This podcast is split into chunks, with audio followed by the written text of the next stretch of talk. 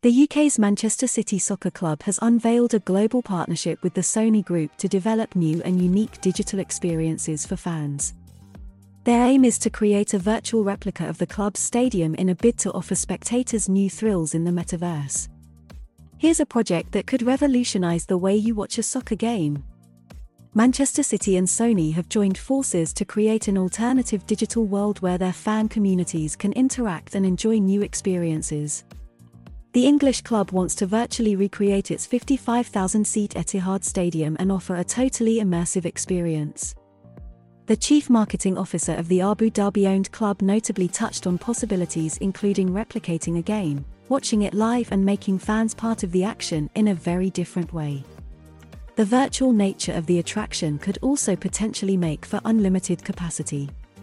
At this stage, there are still some unanswered questions, such as how viewers would actually access and enjoy the experience or how they could make purchases.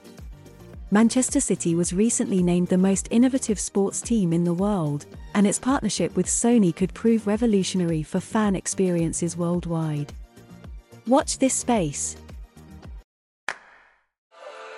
ETX Studio. ETX Studio.